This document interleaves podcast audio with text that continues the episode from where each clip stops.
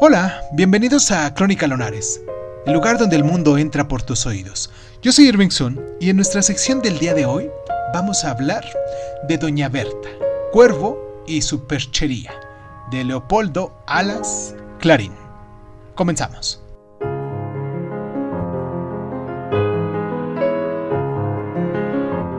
El siglo XIX vio el triunfo de mm, las novelas extensas, pero sus últimos años presenciaron también el desarrollo de novelas cortas, siendo estas un poco más intensas,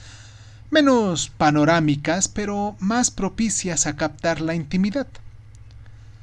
Tres de las mejores que se escribieron en España están en este volumen, cuya unidad estriba en que todas destacaron acerca de la familiaridad con la muerte, casi en este caso jocosa y familiar en el caso de la protagonista de Cuervo, tan aficionado a los entierros. Dolorosamente incomprensible por el profesor de superchería, atrapado en la historia de misterio, y también la fatal en el caso de Doña Berta,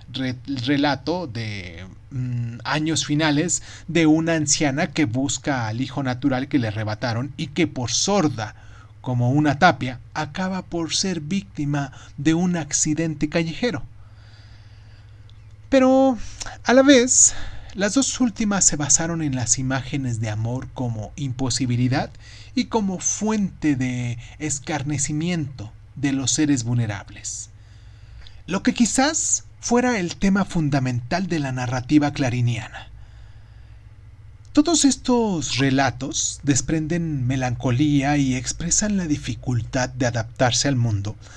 pero Doña Berta es el que lo lleva un poquito más lejos, ya que al confrontar el rincón asturiano donde vivió la protagonista y el tráfago que representa Madrid, la incomprensión de la gente,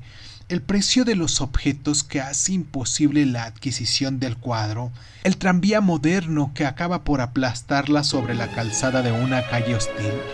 la muerte de su gatito abandonado en la casa de huéspedes, entre tantas otras cosas. Tan recomendable historia.